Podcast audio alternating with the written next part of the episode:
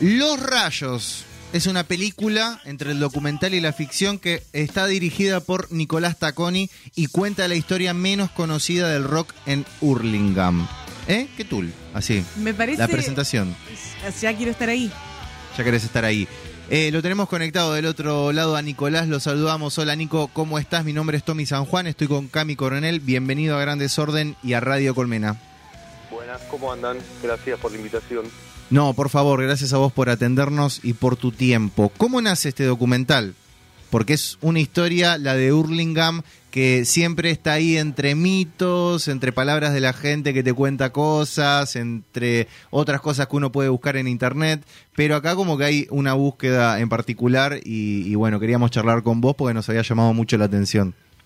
Sí, bueno, yo soy de Hurlingham, de, viví ahí desde los nueve años hasta los 25, ponerle, y, y mis amigos también, Fernando Arnedo, es de- el protagonista de la peli, es de Hurlingham, y habíamos hecho antes un documental que se llama De Chacarera, Sí. y, y, bueno, también habíamos hecho, habíamos hecho un programa de radio, y entre esas dos cosas y un guion medio de ficción que yo tenía escrito con situaciones más de mis amigos y qué sé yo, después de ese documental de Chacarera lo acomodamos este para, para contar un poco como la historia antes de la historia más conocida de Hurlingham, como lo que había en Hurlingham en Hurling, eh, antes de Sumo. Este, entonces, bueno, era un poco contar la adolescencia y, y- y los primeros momentos de, bueno, de decidir hacer música y todo lo que se implicaba para, para bueno, lo- los que son los personajes de la película, que está Tito Fargo, Diego Arnedo, está Leandro Carrizo, que tuvo una banda con Tito Fargo, está Mario Ferrarese, que tenía una radio pirata, Hmm. y que todavía tiene Cemetriac, que, que en ese momento era el lugar donde se escuchaba la música que a ellos les gustaba y Claro. pasaban vinilos en un bar. Bueno, en medio de ese ambiente quisimos contar. Eh, Fernando Arnedo es también sobrino de Diego Arnedo, bajista de Divididos.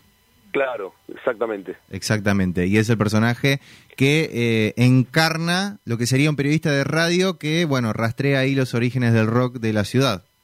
Claro, él en el documental tiene un programa de radio que le avisan a Brook que va a cerrar en una semana de radio, así que que se le termina como ese, ese lugar. Sí. y bueno, en esa semana decide contar como el origen de, del un poco de lo que lo llevó a él a hacer radio también, ¿no? Claro. Me encanta. Y también pienso eh, como en el, en el ambiente de intimidad, ¿no? Que te saca de la, de la idea de que estás viendo un documental, de que estás viendo data, ¿viste? La data que las generaciones de ahora queremos saber y no la tenemos a mano y no podemos ir a esos bares ahora, Sí. ¿no? Eh, bueno, sí, sobre todo de, de cómo se cómo se fueron formando, de dónde sacaban la información, por ahí de alguien que traía una había una zafata que traía discos importados, Claro. o uno que sabía de, ele- de electricidad y entonces armaba eh, no sé si parla, eh, bueno parlantes no, no se llaman parlantes pero para sonar más fuerte o que tenían que abrir las cuerdas todo como ese rebusque eh, y esa actitud a nosotros nos, nos, nos encantó verla. Sí, y las entrevistas, digo, me parece como que son bastante íntimas, como o- o- cuando pedís que cuenten algo es re diferente que, que un, que un documental donde sentás a un tipo en una silla con un montón de luces y listo, ya está. Aparte, eh, adelanto antes de que vos respondas, Nico, las entrevistas está Ricardo Mollo, Germán Dafunquio, por ejemplo, Diego Arnedo, Tito Fargo, que recién lo nombrabas. Sí, bueno, en, en una parte hay algunas que son en la radio y, y nosotros, eh, con, bueno, estaba Lucio Bonelli, que era el director de fotografía de la película, siempre tratamos de que no haya como un ambiente de filmación. Entonces la radio Claro. era una radio, funcionando cuando hacíamos las, las entrevistas. Y después, eh, un poco me parece por el, por el, el momento de la vida de esos, de, de esos personajes que nosotros les preguntamos, que es la adolescencia, y que a todos les trae como un recuerdos y se, uno se, todos nos te emocionás o te pones de alguna manera, y también la manera de hablar de, de, es muy de como de mucho respeto y de, realmente curiosidad de la persona que estás con la que estás hablando. Entonces más que estar bajando una línea de lo que él piensa o qué sé yo, siempre está como tratando de ver eh, algo de, la otra persona. Y cuando vos me parece que sentís eso, te, te copás y te olvidás que estás en una película y te pones a hablar. Re, yo pensaba un poco en Moyo, que en un momento empieza a hablar de eh, las bandas que iba a ver antes o que eran ahí del barrio y lamentándose que se había perdido un show re importante y lo sentías eso, ¿no? Como, bueno, recién hablamos de lo íntimo, pero re genuino. Ya estaba, claro, él ya estaba ahí, o sea, lo estaba contando y seguramente se estaba imaginando el momento. Claro. Este, sí, sí. ¿Y eh, qué otras cosas había antes de Sumo en Hurlingham? Bueno, y había como eh, eh, principios de, de- de bandas que iban probando cosas, pero por ahí está Oiga Diga, que es una banda de Tito Fargo con Superman Troglio y Leandro Carrizo, que después eh, Tito Fargo y Superman Troglio pasaron a la Burlingame Reggae Band. Esa banda está buena y tiene como cosas medio de ska o, de, o algunas cosas están buenas de, de música. Y después hay, hay algunos ensayos de Lambda, que es una banda que tenía Diego Ornedo, que eso es más como mucho sonido de cosas de garage. Claro. Eh, eh, un ensayo de... También hay, hay un dub que hicieron en, en la casa de Fargo, en la de Arnedo, medio una zapada experimental muy buena y muy... de un dub muy puro, de- digamos, de lo que es el dub, que, que era raro en esa época, que yo después no lo vi por mucho tiempo, eh, no sé, hasta el 2000 no vi en Argentina que se hiciera dub así. Re, re, pienso en Sergio Rothman, eh, en ese tipo de personajes, capaz. Sí, este, a mí eso me sorprendió. Después también hicieron un dub para la película de Tito Fargo y Diego Orneo, que está buenísimo. Pero bueno, so- so- yo creo que la, así como banda que, que diría qué buena que estaba esa banda, Oiga Diga me parece que era una banda que estaba buena y que estaba antes que, que Sumo, que bueno, después se desarmó. Claro. ¿Te costó mucho que los muchachos quieran hablar o se prestaron de toque?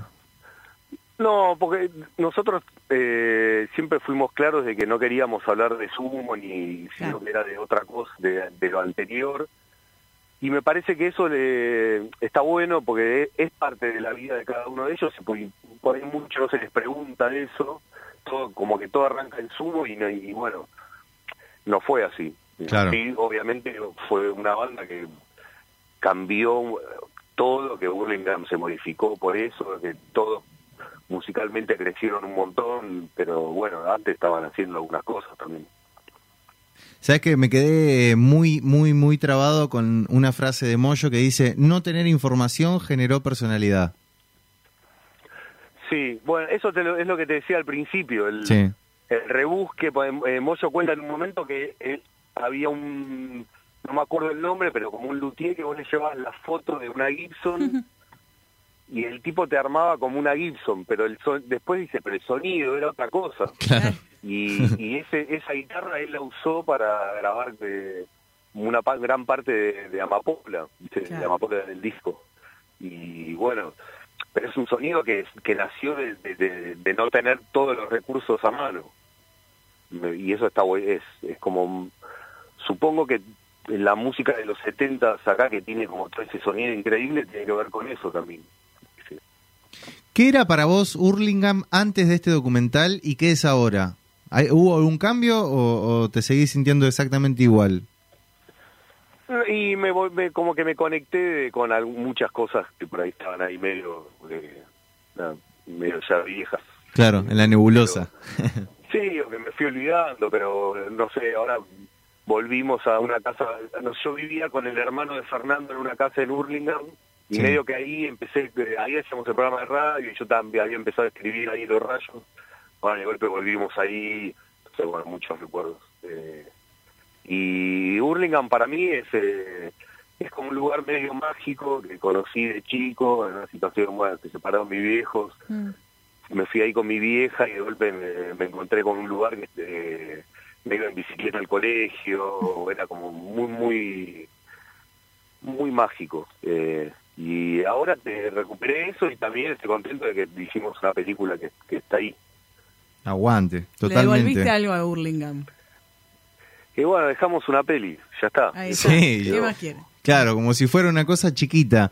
Eh, Nico, ¿sabes que me quedé pensando también y, y te quería consultar un poco sobre el archivo? Porque es difícil también eh, conseguirlo, tenerlo ahí y poder graficar un poco todo esto que se va contando, que van contando los protagonistas en imágenes. Y además hablabas de la falta de recursos. Y Claro. Me imagino que grabar en ese momento una locura. Bueno, pero justamente, justo por uno de los personajes del documental es Miguel Calcaño, Sí, que es como un, es un coleccionista de música, y él en esa época es uno que estaba con un grabador y iba y grababa los ensayos. Entonces él tenía un montón de cosas. De Mario Ferrarese también, de eso como que todo, eh, Fargo también, tiene, Fargo tiene un archivo que yo no lo conozco todo, pero debe tener cosas increíbles. Pero bueno, todos fueron aportando, viste, por suerte conseguimos de, de las bandas que se nombran y todo, conseguimos eh, un buen archivo de música. Che, eh, me quedé pensando en lo de la falta de recursos y de que cómo crece la música, cómo le da identidad a la música. ¿Qué pensás con lo que está pasando ahora con la música? Con todo lo que pasó con, no sé, no sé si escuchaste lo de Elegante con, eh, con la Conectar Igualdad, con lo que pasa con el trap y las plazas. ¿Hay Y alguna conexión? Yo, tengo hijos adolescentes, Ujú. Ahí va. así que es- me pasan data del trap y hay cosas que me parecen increíbles. Eh, el año pasado, justo en medio de la cuarentena, escuché una canción que se llama Polvo, que es de uno que se llama Catriel. Sí. Sí, No, y el pibe contaba cómo lo había hecho y es una manera de, de conectarse para hacer música y todo muy distinta o con, con otras cosas nuevas que están buenísimas. Que le- mismo que por ahí la canción no sale en un disco, sino que es un video que se sube. Claro. No sé. Y después él, él es, es música siempre, y, pero tienen como recursos nuevos y obviamente el rebusque yo del año pasado y de toda esta situación va a sacar algo, seguro. Sí, ¿no? No, no tendría que haber sido así, pero bueno, ya que pasó, yo creo que, que se encontraron como nuevas maneras de, de, de conectarse para hacer música, o bueno, eso también tra- traer otros sonidos. yo. Nico, para cerrar, ¿cómo hacemos para ver los rayos? Los rayos va a estar eh, hasta el sábado vía Ticketek. Perfecto. Eh, podés entrar ahora, sacar la entrada. Una vez que le das play tenés seis horas para verla. Bien, buenísimo. Pero bueno, eh, sacar la entrada hoy, la podés ver hasta el sábado, pero bueno, una vez que le das play, seis horas. Excelente. Muchas gracias por tu tiempo y bueno, felicitaciones por el laburo porque está buenísimo y éxitos en todo lo que se viene. Bueno, bueno, muchísimas gracias. eh. Un abrazo grande. Nicolás Taconi pasaba por Gran Desorden por Radio Colmena, director de esta película, Los Rayos. Película, documental, hay entrevistas, hay ficción. Cuenta la historia menos conocida del rock en Hurlingham. ¿Arranca en sumo todo? No, hay un montón de cosas antes que fueron formando ahí hasta que llega Luca Prodan de Italia y hasta que después de que se muere Luca, se forman dos bandas, Divididos y Las Pelotas. Y armamos ese bloque ahora.